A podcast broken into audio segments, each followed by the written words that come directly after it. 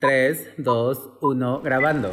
¿Qué se te viene a la mente cuando piensas shoot de moda, Modelo, ciclorama, celebridad, makeup artist, stylist, fotógrafo, hairdresser. rack? Eso iba a decir yo.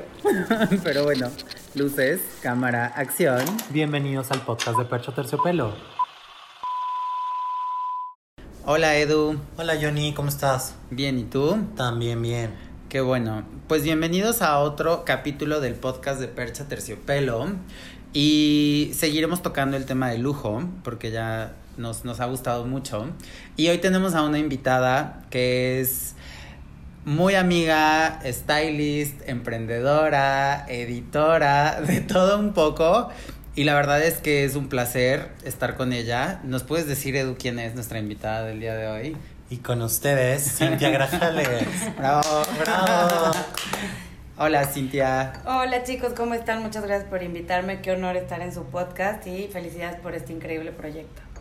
Gracias, Cintia. Cintia, nosotros que te conocemos perfecto, el- tu trayectoria, sabemos que eres una mujer que ha estado en todo en esta industria. O sea, que la has hecho de todo. Pues así se aprende, ¿no? Sí. Este, Haciendo un poquito de todo, pero sí, eh, ha sido un- una trayectoria lar- bueno, larga, ya varios años en la industria, casi 12, entonces por eso también he tenido como un, varios perfiles. Nos gustaría que nos cuentes primero cómo empezaste. Yo también sé que has estado como con varias marcas, con varias editoriales. Pero Y- ¿cómo, cómo empezaste, ¿Cómo en este mundo? y por qué decides como irte a moda y ya luego ir tocando como... La verdad llegué a moda muy casualmente, eh, o sea, fue hasta un poco un accidente y un capricho.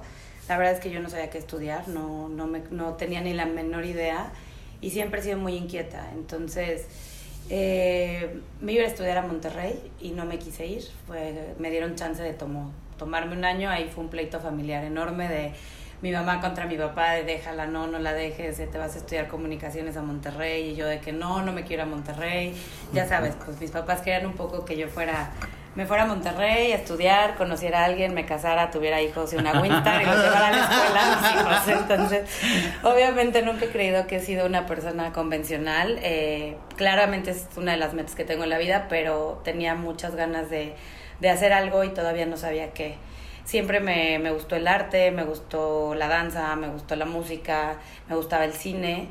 Y cuando tuve la oportunidad de como que poner en pausa, empezar la universidad, me vine a México, yo soy de Jalapa, y eh, empecé a tomar cursos. Tomé un curso en centro de música para el cine, de- otro de dirección de cine y otro de moda. Y ahí fue como di con Marangoni, le- donde estudié. Y casualmente había un viaje familiar a Italia y justo fuimos a ver la escuela. Estudié styling en el Instituto Marangoni, me fui a vivir a la ciudad de Milán casi cuatro años y medio y caí ahí por accidente, por, o sea, literal, cuando llegamos, cuando vi la escuela, fue como, esto es lo que quiero hacer, o sea, y mis papás me decían, ¿estás segura? Y yo, sí, claro, o sea, la verdad no, no estaba segura, no tenía ni la menor idea de que era styling. Hace 12 años un stylist en Europa y en Estados Unidos era conocido, pero en México ni siquiera existía la palabra, o sea, no había, no estaba tan desarrollada la industria, no había coordinadores de moda, no había stylist, entonces, Pero, perdón que te interrumpa. No, para nada. Pero porque, o sea, si no era, porque sí, me consta, o sea, es un oficio nuevo en general, ¿no? Y en México todavía más. Entonces, hace, o sea, en aquel entonces, ¿por qué decides styling? O sea, Yo ¿tú llegué- cómo que te veas haciendo? yo Porque- llegué a la escuela, o sea, cuando vi las, cuando vi las, o sea, las carreras que habían, o sea, yo dije, diseño de modas no hay manera, no sé ni, o sea, no me sale ni la firma igual, no sé cortar derecho, o sea, no, no, no me llama la atención, no me, no, la verdad, digo, nunca digas nunca porque la vida da muchas vueltas, pero no creo que es algo que yo tenga la vocación para ser diseñadora. Entonces había fashion business, fashion styling y diseño de modas. Yo quería ir a fashion business, o sea, yo dije, perfecto, fashion business, increíble, y en la escuela me dijeron, no, tú eres stylist. O sea, por tu personalidad, por tu forma de ser, tú tienes que hacer styling. Y yo dije, ok, la verdad para mí era más como la oportunidad de vivir en Europa, de hablar otro idioma. Cuando empecé a ver a que era posible y que pues, en mi casa me dejaban o me dijeron que sí, yo fui como, wow, o sea, lo que sea, así sea fotografía, o sea, lo voy a tomar, o sea, fue un poco un pretexto para para hacer todas estas cosas, vivir fuera, aprender otro idioma, conocer mil gente. Te digo, siempre he sido muy inquieta. Y más que nada fue eso, o sea, como eso fue el- la motivación a irme. Y cuando empecé la carrera, que obviamente yo no tenía ni la menor idea de que era styling, fue cuando me empecé a enamorar de, pues, de, de, o sea, de la industria, del trabajo, de empecé a entender lo que era el styling y pues creo que no se equivocaron, o sea, sí, sí era lo que tenía que hacer. Y pues ahí fue cuando empecé a, a meterme, a meterme, a meterme a fondo. Empecé a trabajar desde el primer semestre, o sea, vistiendo modelos en Fashion Week, o sea, planchando ropa. En Milán. eh, en Milán, Ujú. este, rayando zapatos para las pasarelas para que no se resbalaran sí, los claro. modelos. Y ahí fue cuando dije, wow, me encanta. O sea, yo lo vi como una oportunidad que no sabía si iba a durar, o sea, si me iba a quedar para siempre en Europa o no. Entonces decidí empezar a trabajar desde el primer semestre de la carrera como asistente. Y, Y- cuando y cuando estuviste en Europa, ¿qué dijiste? Me voy a quedar allá a vivir, voy a regresar a México a trabajar en moda. Al principio sí dije, aquí me quedo, me encantó, te digo, me, me puse a trabajar desde el primer día, a, o sea, primer día literal, como a la semana de, de empezar clases, llegaron al salón de, ¿quién quiere asistir en Fashion Week? Y obviamente yo intensísima y tetísima, de que, claro. levantando la mano de que yo, yo, yo. Eh, y así fue como empecé. Y estoy muy chistoso porque ahí, o sea, obviamente yo como que en backstage, de asistente, planchando ropa, rayando zapatos, empecé como que a ver cómo se movía la industria y bla. Y vi a unas periodistas que llegaron a hacer unas entrevistas para World Fashion Channel, que era la competencia de Fashion TV en ese entonces. Claro. Y la verdad es que, bueno, como que interrumpiendo un poco, siempre fui muy fan, muy, muy fan de Team Blanks. O sea, literal, todas las, todos los sábados y domingos me levantaba a ver Fashion File de que, o sea, inclusive una vez en un desfile se lo dije que, ay, creo que yo estudié moda por ti, literal, y el de que, ¿cómo? Bla, bla, bla. Entonces lo vi y entraron y están haciendo entrevistas y luego llegan las otras periodistas y literal me les acerqué de, oye, ¿sabes qué? Me encantaría asistirte, me encantaría trabajar contigo.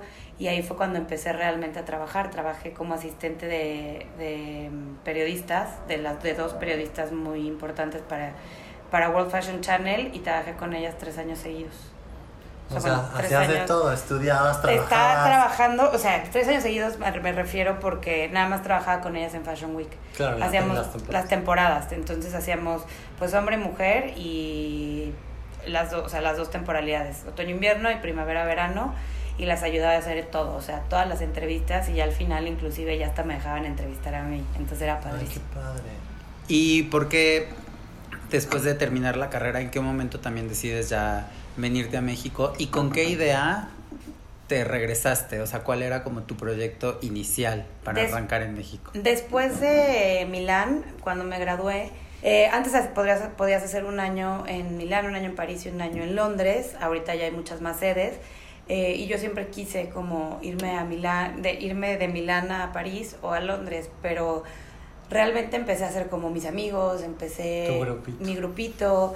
Eh, y luego también me di cuenta que es muy diferente el ambiente dentro de la industria en Milán, en París, y en Nueva York y en Londres y en todos lados. Y Milán, la verdad, a mí me pareció que era como muy friendly, muy como muy chiquito, empezó, o sea, en un año empecé a conocer a la gente, ya te empezaban a ubicar, por más que eras un estudiante, entonces, o sea, inclusive ibas al antro y, te- y veías que atrás de ti estaba Ana de los Russo con Doménico y Estefano Gabbana y tú decías, ¿cómo? O sea, era como un sueño. Sí, Entonces, obvio. cuando empecé a ver estas cosas dije, no, no me quiero mover, o sea, me quiero quedar los, los tres años, me quedé y me quedé en Milán, los tres años de la carrera me quedé en Milán, pero siempre tenía como esta, pues estas ganas de, de irme a otro lado, o sea, fuera a Londres o, o París sobre todo. Entonces me fui a París terminando la carrera y mm, en teoría me iba a ir a trabajar con el canal de televisión. Ok. Pero después la verdad es que las condiciones de chamba eran un poco imposibles porque obviamente en Fashion Week tienes que andar de un lado al otro, este desfile a desfile y era como, ah, tienes que hacer las entrevistas, pero no teníamos, o sea, no tenía un crew, no tenía un equipo, no, nada más teníamos el camarógrafo y yo, entonces era como, no es que no se pudiera, pero y que voy a llegar en metro, en, en Uber, en, o sea, entonces como que fue muy complicado seguir la relación. Lo seguí como que haciendo entrevistas esporádicamente, pero literal llegué a París y fue como, oh, oh, fuck. O sea, me vine a vivir a París porque ya tenía un trabajo y no tenía nada. Entonces me puse a tocar puertas y puertas y puertas, literal, de que qué hago, qué hago, qué hago. Y eh, mi currículum llegó a Bogom con Anastasia Barbieri y empecé a trabajar con ellos. Me jaló mi jefe, era Francesco Cominelli, ya me acordé. Francesco Cominelli, eh, que en paz descanse, y él era un italiano. Entonces, cuando me vio, me dijo: La verdad es que yo me hago bolas, yo necesito a alguien que hable italiano. Eh, y me agarró de asistente y empecé a trabajar con él en Vogue, pero para hombres. Entonces, era la edición internacional y ahí fue como mi primer contacto editorial y fue increíble. O sea, fue increíble, increíble, increíble.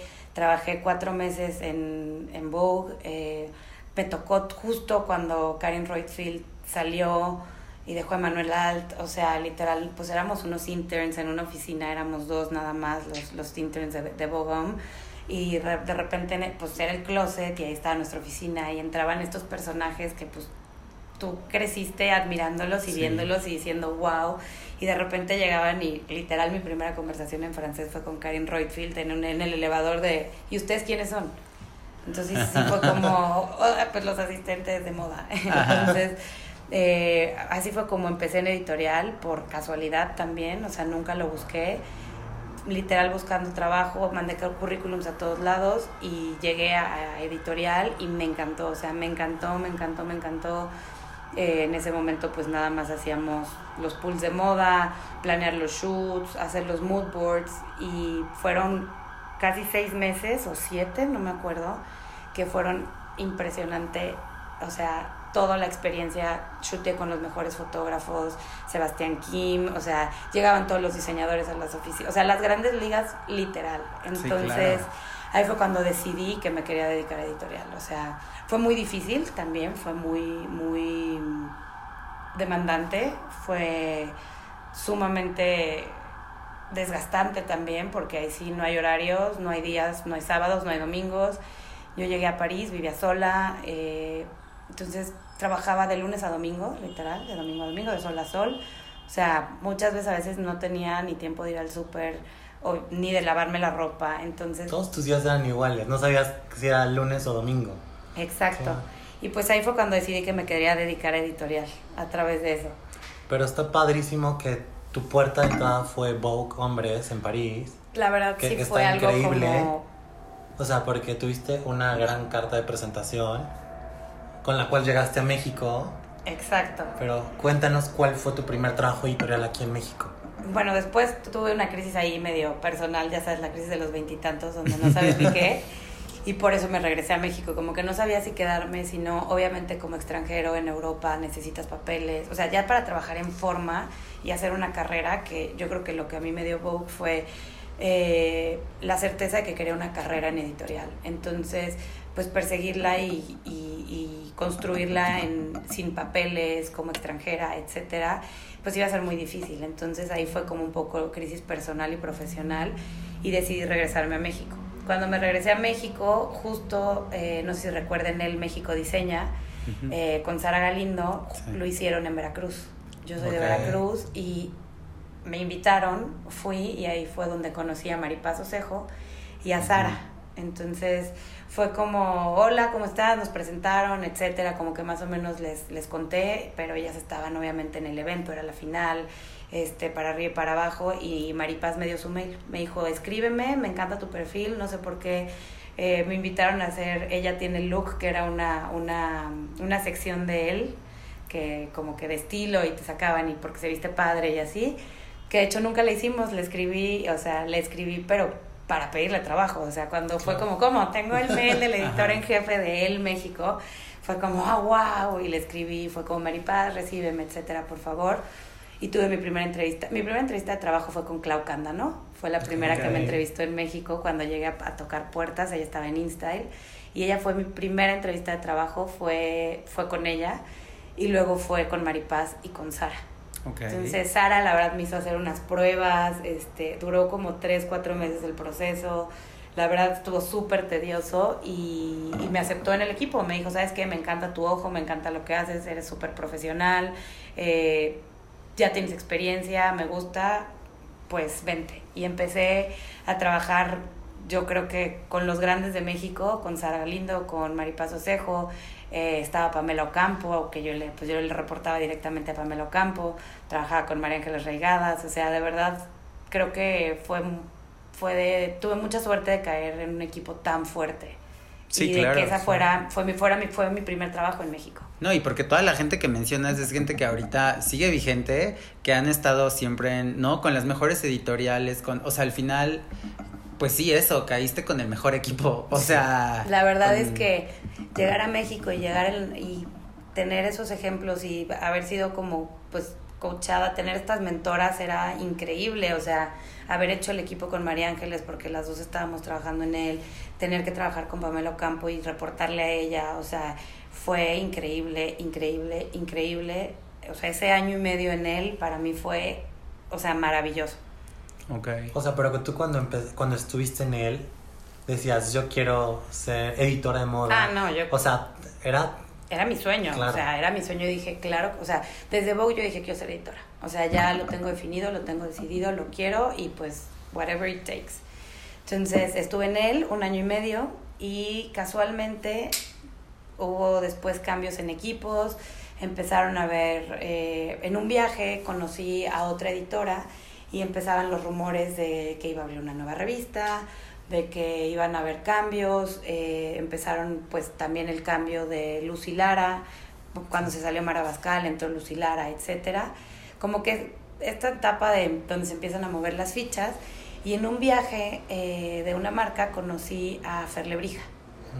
Y un día de la nada me escribió de que te quiero entrevistar y yo no sabía ni pillo de qué entrevistar, de cómo, cuándo, dónde, para, ¿Para qué, qué? pues quién Sí. soy, no sé, o sea, me dijo, tengo un nuevo proyecto y me encantaría platicar contigo, eh, creo que tienes el perfil, te quiero ver. O sea, yo no sabía ni qué era ni nada, nada me preguntó, eh, ¿sabes escribir? ¿Sabes producir? Y yo, sí, sí. Check, check, Check, todo. check, sí. Y literal, un- en una hora de comida, con el corazón en la garganta, de ansiedad, porque estaba yendo a una entrevista de trabajo. De que eh, sientes que estás Que traicionando. estoy traicionando, etcétera. Para ese entonces ya Sara ya no estaba eh, en la revista, ya, ya, ya se había movido, ya estaban, ya estaban también empezando los cambios editoriales dentro de él. Y me de- invitó, bueno, me entrevistó para el puesto de editora de moda de Grazia, que era una revista pues nueva en México, que yo conocía perfectamente porque pues es una editorial italiana. Entonces yo estudiando en Milán, la verdad la tenía súper fresca, sabía qué era, conocía el concepto, conocía el, el, el ADN de la revista y, y como que fue, es una cosa que digo, qué chistoso porque me fui a vivir a Milán, estudié en Milán, después en París mi jefe fue Italiano. italiano, luego mi trabajo y mi sueño se cumplió con una revista italiana, o sea, como que hay algo ahí con Italia muy Todo chistoso. estaba enfocado. Todo estaba enfocado. Y así fue como llegué a ser editora de moda, que era pues mi sueño, fue mi, bueno, es mi, o sea, fue como que mi sueño y, y fue Fernanda Lebrija la que, la que me invitó a este proyecto, que fue Abrir Gracia en México. Y entonces tú viviste como Gracia, cómo llega a México Con y tú como Televisa. editora, ¿no? Entonces, ¿cómo fue el haber estado con una revista nueva en México y de ese calibre? Porque es un título internacionalmente de los más importantes. Creo que, o sea, fue, si él fue un aprendizaje impresionante, Gracia fue escuela, doctorado, este, todo lo que le puedas decir, porque hacer una revista, empezarla de cero, de cero, de cero, de cero, o sea, desde hacer una cuadri, o sea, una cuadrícula, una cuadrilla de que, ¿y qué hacemos? ¿Y qué secciones metemos? ¿Y qué, o sea, ok, ¿qué vamos a respetar? ¿Qué queremos meter? ¿Qué- o sea, fue impresionante y también tener, pues, ya la autoridad de proponer y de Claro. decir y de, y de crear. Entonces fue increíble verla de cero, o sea, literal llegar, presentar una marca nueva en México, en, en el mundo editorial. Fue increíble, yo creo que sí, digo, sabemos que el, mundo editorial está cambiando mucho. Creo que fue la época de oro de editorial en México para mí, o sea, desde mi punto de vista, eh, porque era cuando todas las editoriales estaban produciendo muchísimo en el extranjero, en México, eh, se viajaba muchísimo, estaba, se, se estaba creando mucho, mucho, mucho contenido editorial. Entonces fue muy, muy, muy padre y muy enriquecedor también pues para mi carrera y obviamente un reto enorme. ¿Cómo te sentiste? Ay, perdón. ¿Cómo te sentiste cuando, cuando se imprimió la primera Gracia donde tú ya tenías un puesto muy importante. Ah, obviamente me acuerdo, la compré en Superama. Eh, fui por ella, el, me, me acuerdo perfecto, era una revista quincenal y fue la segunda quincena de noviembre. No me acuerdo del año, pero la compré cuando vi mi nombre literal me, puse a llorar en Superama. o, sea, o sea, pero tu nombre ya había estado en él, ¿no? Claro, pero ser editora de moda, o sea, era sí. es como un logro un enorme. Logro, exacto. Entonces me puse a llorar en Superama, de que, de que yo con una revista llorando de que ¡ay, lo logré! O sea, y pues fue impresionante, o sea, fue increíble, te digo, fue un reto enorme, enorme, enorme y fue un aprendizaje grandísimo también. Y justo ahorita que nos cuentas esta época de oro que era mucho más cool porque producías todo fuera, ¿cuál es una anécdota padrísima que hiciste? O sea, un viaje editorial cool. Yo creo que una de las anécdotas más padres y más estresantes de, mi carrera editorial, teníamos que hacer el Fashion Issue, que es, pues, se hace siempre en septiembre y era la portada.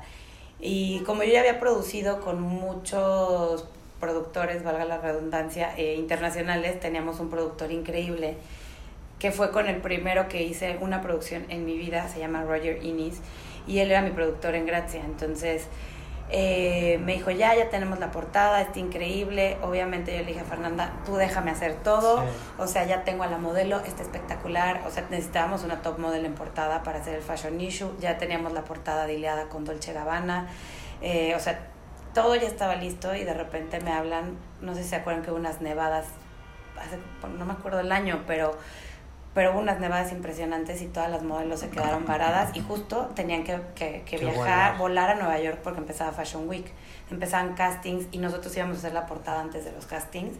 O sea, durante los castings, antes de Fashion Week, y había unas nevadas impresionantes y no llegó la modelo. Entonces, literal, esto nos avisaron el viernes, la portada era el martes, la modelo no iba a poder viajar, no iba a poder, o sea, todo el fin de semana fue, se abre el aeropuerto, no se abre el aeropuerto, se abre el aeropuerto, no se abre el aeropuerto, va a poder, no va a poder, va a poder, no va a poder. Obviamente, pues cuando estás trabajando con top models, pues las, las tarifas son altas o te piden cosas, entonces otras opciones eran, pues no, no se puede, no, no se puede.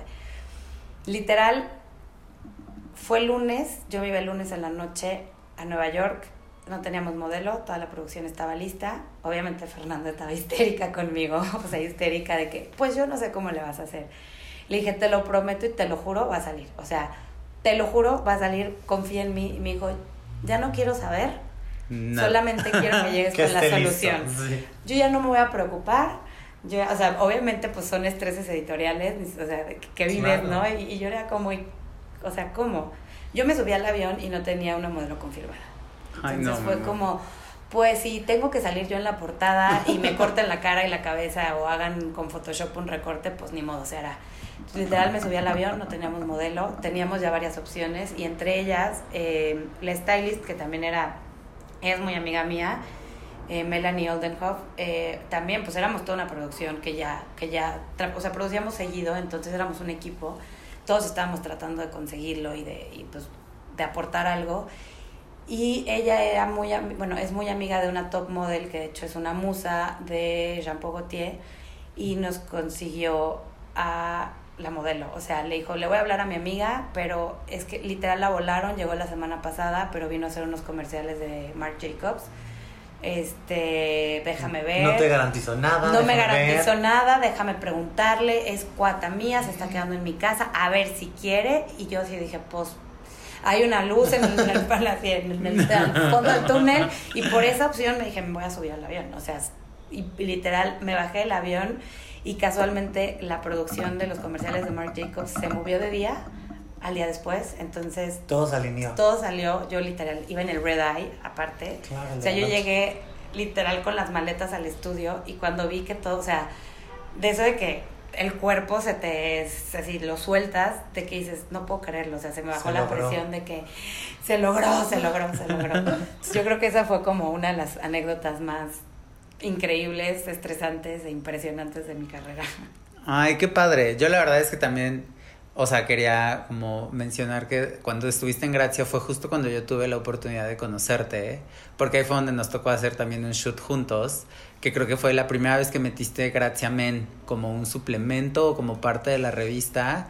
Hicimos un shoot con Dan Crosby. Sí. Y sí, a partir de ahí fue donde... Donde nació también la amistad. Donde nació la amistad con Cintia y pues también el, el que soy testigo del profesionalismo con el que siempre trabajaste. Ay, muchas gracias. La verdad es que siempre me ha gustado ser hombre. Me gusta mucho más inclusive que hacer mujer casualmente. Y fue una propuesta que yo, que yo hice quiero ser hombre, quiero ser hombre, quiero ser hombre. Y ahí fue donde tuvimos la fortuna de conocernos. Sí. Oye, Sin. ¿Y de Gracia qué siguió?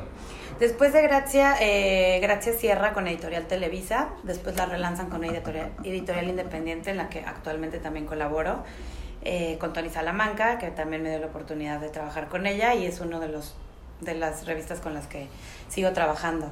Después de Gracia, que cierra y que viene como que todos estos cambios, donde empieza el cambio de editorial, eh, fuertes cambios en editorial en México, estuve un ratito en Caras y duré yo creo que como un año, pero a la par empecé a hacer mucha consultoría de imagen. Empecé a vestir lo típico que, ay, ¿tú qué sabes de moda? Ayúdame. Empecé a vestir gente, empecé a vestir clientes, este, políticos, líderes de opinión, figuras, bueno, públicas y clientes VIP y empecé, o sea, como en ese mundo de la consultoría hasta que ya no me ya no me daba la vida entre editorial y la consultoría y pues decidí dejar editorial. Pero es este punto. Como full time job. Donde tú, donde tú decidiste, voy a abrir Brightic, ¿no? No. Brightic viene después. ¿Viene o sea, después? con la consultoría justo tuve un cliente eh, que era de mis primeros clientes y también principales que se iba a casar. Ok. Entonces, igual, era la típica de, ¿tú qué sabes de moda? Acompáñame a ver mi vestido. Con mis amigas, ¿no? Se empezaron a casar Claro. todas mis amigas y fue de que, oye, ¿tú qué sabes de moda? Este, ¿tú qué no sé qué? Ayúdame. Entonces, empecé a llevar a mis amigas a Mazarik, a las tiendas, y de que íbamos y las ayudaba a escoger el vestido. Yo decía, ah, pues ok. O sea, nunca fue realmente, estuvo en mis planes, ni era mi interés, ni... O sea, también otra de las cosas que llegas por casualidad.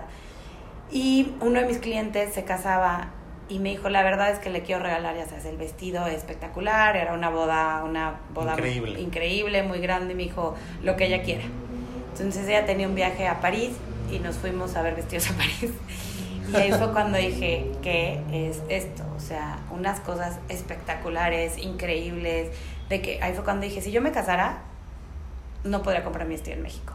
Si mis amigas se casaran, no me lo podrían comprar el, vestido en México. Si toda la gente con la que he trabajado en, en la industria se casara, no creo que tengan opciones de dónde comprar su vestido. Y ahí fue cuando como que fue el primer, "Mm, podría ser, como que esté interesante. Y luego casualmente tuve otra amiga que la acompañé. El chiste es que de repente me, empecé- me empezaron a... Sin darte cuenta, sin ya darme estabas cuenta, adentro. Me empezaron a caer clientes y me los empecé a llevar. Tenía una ruta de San Diego a Los Ángeles y me llevaba a las niñas de San Diego a Los Ángeles a recorrer como todas estas tiendas que tenían una oferta increíble de marcas, que las fui descubriendo por hacer research.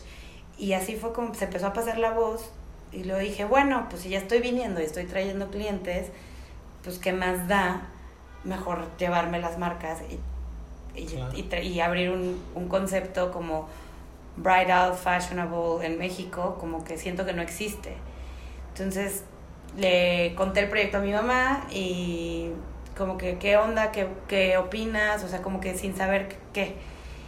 Y me fui a Nueva York a Bridal Week y fue como, pues vamos a ver. O sea, tuve citas, con, o sea, sin tener tiendas, sin tener nombres, sin tener nada. Nada más, hola, soy Cintia, soy stylist, eh, fui editora de moda, sigo teniendo trabajo, tengo una consultoría de imagen y quiero abrir una tienda de novias. O sea, ese era mi mail. O sea, Claro. lo más poco profesional, lo más así de que, ah, pues no sé qué quiero, pero recíbeme, casi, casi. Y empecé como, me empezaron a dar citas con marcas como súper grandes y fue como, wow, pues qué increíble. Y mi primera cita, de hecho, fue mi primera marca y con la que más trabajo actualmente, que fue Marquesa.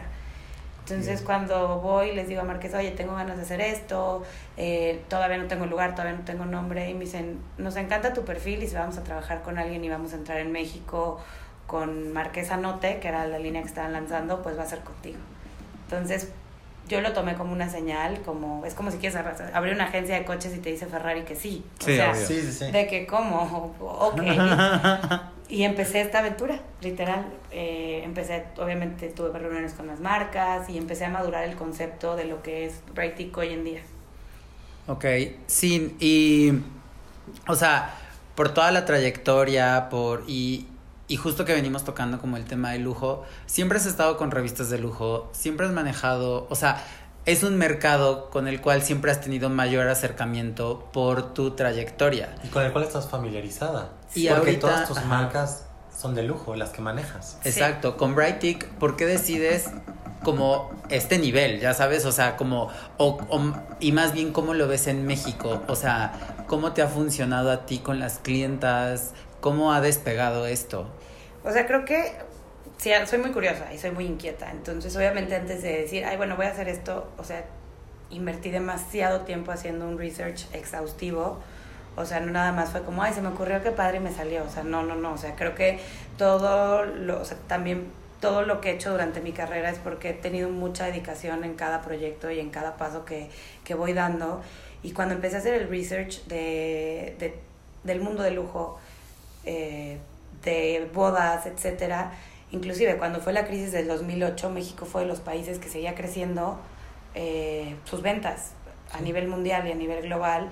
Este, México seguía, inclusive con una crisis tan grande a nivel mundial, México seguía vendiendo, o sea, creció un 13%, si no mal recuerdo.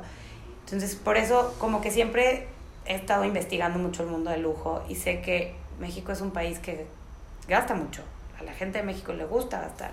Cuando empiezo a familiarizarme más con el tema de bodas, en Latinoamérica, México, Colombia, Brasil son los tres países con mayor eh, crecimiento en el mundo de bridal y también en Latinoamérica con mayor interés por el tema. O sea, de verdad, las, la, o sea, estos tres países están, están creciendo mucho en, en, en, en bridal. Entonces fue como que también empecé a hacer el research, vi y sí, o sea, la, la, la novia, la niña mexicana nace, crece con la idea de cuando me case. Entonces te das cuenta que es un tema que, que, que la mujer trae muy arraigado en México de el día que me case. Es un día sumamente importante. Entonces cuando obviamente es ahí donde empiezo a atar todos los cabos de que, ok, me gusta el mundo del lujo y me gusta la moda y no hay un concepto bridal en moda. Eh, obviamente, este, o sea, todas las mujeres quieren lo más, o sea, lo más importante, es el día más importante de su vida, es como el sueño de su, de el, el día con el que sueñan, etcétera.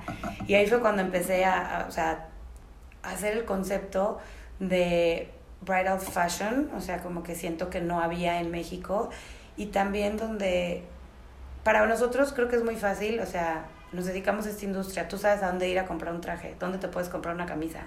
Y eso lo empecé a entender cuando empecé con la consultoría, o sea, para mí cosas que me parecen muy naturales como qué crema me pongo en la cara o qué zapatos me puedo usar para qué ocasión o de qué color tengo que ir vestida a un evento con un dress code tal, para mí es muy natural porque lo tengo y porque me dedico a esto, pero la gente y los clientes, o sea, no, no están familiarizados con este, con este tema. Entonces, fue también donde decidí hacer este concepto de bridal styling, porque es llevarte de la mano en el día más importante de tu vida y encontrar lo más especial para, para, para ella, para él, para la familia.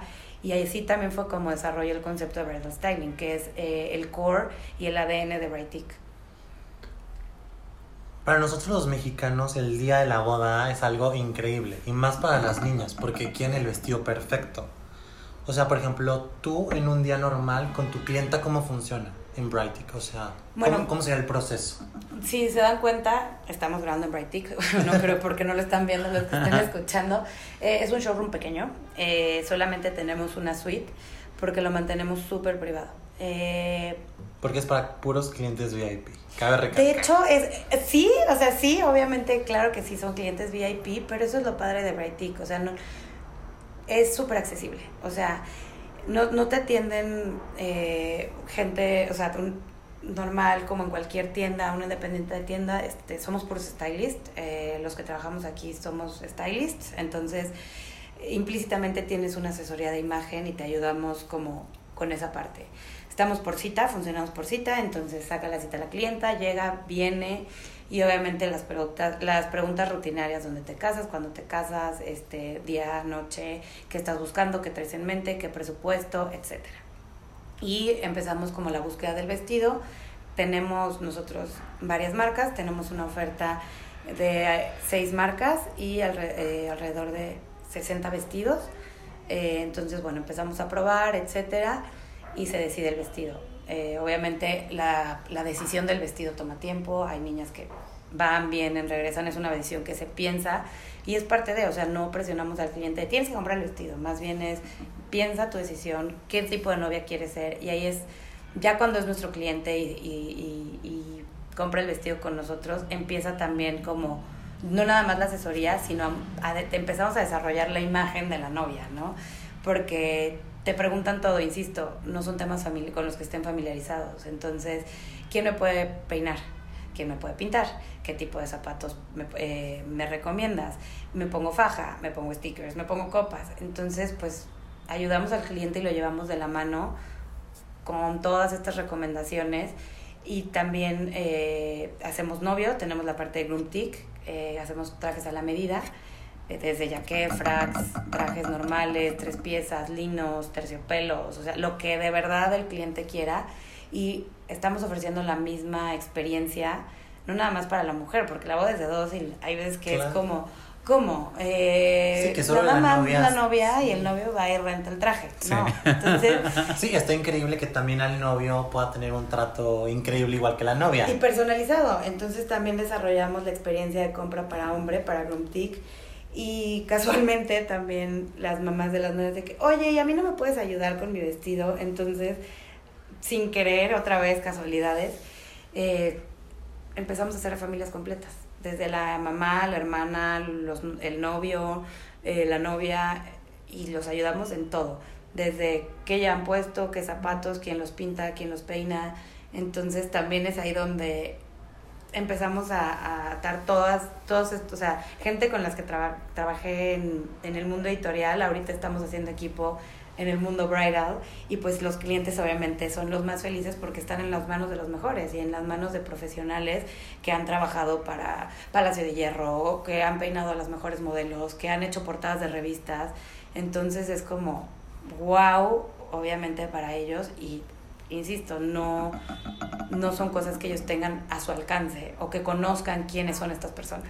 Claro, yo creo que tienen que ver, o sea, no lo pueden ver, pero cuando subamos este podcast seguro subiremos fotitos de, de Brightic, Sí. que es todo, o sea, es toda una experiencia, ¿no? O sea, es un lugar pequeño que, que te invita como a, te sientes en casa y, y la verdad es que creo que eso, o sea, eso, e- eso a mí me parece muy lindo. Yo ya tenía la oportunidad de conocer Brightic y siempre he pensado que es un espacio que te inspira y que justamente te invita como a eso, ¿no? A vivir esa experiencia de, ay, ese día especial, que culturalmente para el mexicano es algo muy fuerte, Es ¿no? algo muy fuerte. Oye, sí, y, y ya como para generalizar como un poco todo, ¿tú cómo has sentido este, o sea, tú empiezas en Milán, te vas a París, llegas a México, tienes toda esta trayectoria, ¿tú cómo visualizas a México en esta industria ahorita? ¿En qué, en qué posición sientes que México va?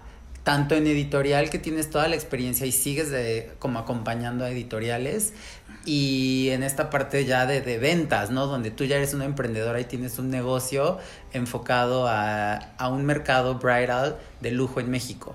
¿Cuál es tu, tu visión general de México en moda? Pues overall creo que creo que México es uno de los países con más crecimiento eh, en nivel lujo. O sea, la verdad es que podemos ver cómo todas las marcas mueren por, por entrar a México. O sea, ¿por qué? Porque hay mucha demanda. O sea, el, el, consumidor mexicano le gusta comprar, le gusta la marca, invierte, hombres, mujeres, este, las chavitas desde accesorios hasta ready to wear. O sea, es, es impresionante para mí ver cómo cada vez se abren tiendas más grandes con los diseñadores de lujo, eh, porque realmente hay una demanda y se vende. O sea, de verdad, yo no sé si sea, bueno, no, no sé si sea, más bien culturalmente somos, somos un país que, que le gusta gastar, o sea, y de la manera que sea y en el nivel que sea, o sea, no, no necesariamente tenemos que hablar de lujo, porque hay niñas que ahorran muchísimo y se compran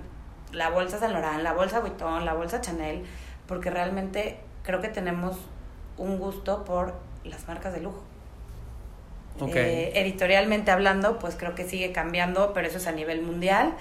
Eh, creo que van a seguir los cambios. El mundo digital nos ha, nos ha, o sea, ha hecho un parteaguas enorme en, en, en, la manera de comunicar. Más allá editorial, yo creo que es la manera de comunicar. O sea, los medios de comunicación están cambiando y no es que hablemos de bloggers, influencers digital, simplemente editorial. Más bien creo que está cambiando la manera de comunicar y también de consumir eh, comunicación. O sea, entonces creo que es muy interesante ver hacia dónde se está como que perfilando todas ambas industrias, porque también lo digital te trae, te trae el consumo. O sea, hoy muchas de las tiendas que conocemos están cerrando y se están migrando a digital, porque la manera de consumir lujo también es diferente. Entonces, creo que ahí es donde convergen todos, estos dos puntos, tanto editorial como, como retail y es está cambiando, está cambiando la manera de comunicar. Antes llegabas, abrías una revista, veías la bolsa, ibas con la revista a la tienda. Hoy abres Instagram y vas con Instagram a la tienda, quiero esta bolsa. O te metes a una de las páginas, una de las plataformas de venta online y lo compras. Entonces creo que está cambiando mucho. Creo que definitivamente eh, se trata de experiencias, de crear experiencias tanto en comunicación y en compra. O sea, es lo único que puedo concluir ahorita y a muy grandes rasgos sin ser tan como tan tan cerrada porque no te podría dar como un, una conclusión o un, una opinión sobre el tema. Sí, pues al final creo que el lujo es eh, claramente si tú siempre has estado con, con, este tipo de editoriales y ahorita tienes este tipo de, de negocio, pues es porque en México lo demanda, ¿no? Si no, ni siquiera existiría. Entonces creo que ahí es como, o sea, podríamos abordar mil cosas de cómo está y ser bien específicos y así, pero creo que en términos generales es un mercado que sí va creciendo, o sea, independientemente de todo, va creciendo, ¿no? Y justo es esto, que tú hiciste tu research antes de abrir la tienda, que viste cómo estaba creciendo el mercado de lujo en México, que había esta necesidad de tener una tienda dedicada especialmente a las novias, a los novios, para que puedan consumir un producto que no estaba. Claro. Y que tú se los brindas de una manera personalizada y que les das a ellos lo que necesitan para el día tan especial tan la boda. Ese, ese, es, ese es el core justo de, del negocio, o sea, de, no del negocio, pues, sino del de, concepto de Brightic, o sea, porque creo que es un universo entero. No, y está bien padre que está desde la perspectiva que tú lo dijiste, ¿no? Como el bridal fashion, o sea, la perspectiva y la escuela que tú traes 100% del fashion, ¿no? O sea, los peinadores que la verdad no son los los típicos peinadores sociales, o sea, son personas que han hecho editoriales, portadas, como le mencionabas, que han trabajado como con lo mejor del mundo de la moda, lo mismo con makeup artists, eh, ¿no? O sea, los stylists que están de la mano contigo, que al final todos han hecho este trabajo editorial y yo creo que eso le da un súper extra, ¿no? O sea, a que no sea como el solo me quedó bien, sino el quién soy y el vestido es el que está comunicando pues todo eso, ¿no? Exacto. Entonces... Sí, te damos las gracias por darnos la oportunidad de platicarnos el día de hoy de tu trayectoria. Y pues... Al contrario, gracias a ustedes por invitarme, por tener también el interés de, de escuchar este proyecto, de también apoyarme y pues con toda la gente que los escucha, que, que conozcan lo que estamos haciendo y, y pues por la oportunidad de estar en su espacio. ¿Y nos puedes regalar tus redes sociales? Arroba Cintia Grajales, C-Y-N-T-H-I-A. Cintia Grajales en Facebook, Instagram, Twitter, todo es igual. y las redes de Brightic, brightic.mx. Ok, pues ojalá se puedan meter, hay cosas muy lindas. Y al personal de Cintia que tiene una trayectoria y sigue haciendo unos shoots, la verdad, increíbles. Y pues les repetimos las nuestras. La mía personal es arroba bien fufurufo. Y la mía es arroba eduespal y la de nosotros es arroba percho terciopelo. Y pues muchas gracias, Sim, por darnos un poquito de tu tiempo. Gracias, gracias. a ustedes otra vez. Gracias. Nos vemos en el siguiente capítulo. Bye. Esto fue el podcast de Percha Terciopelo. Cambio fuera.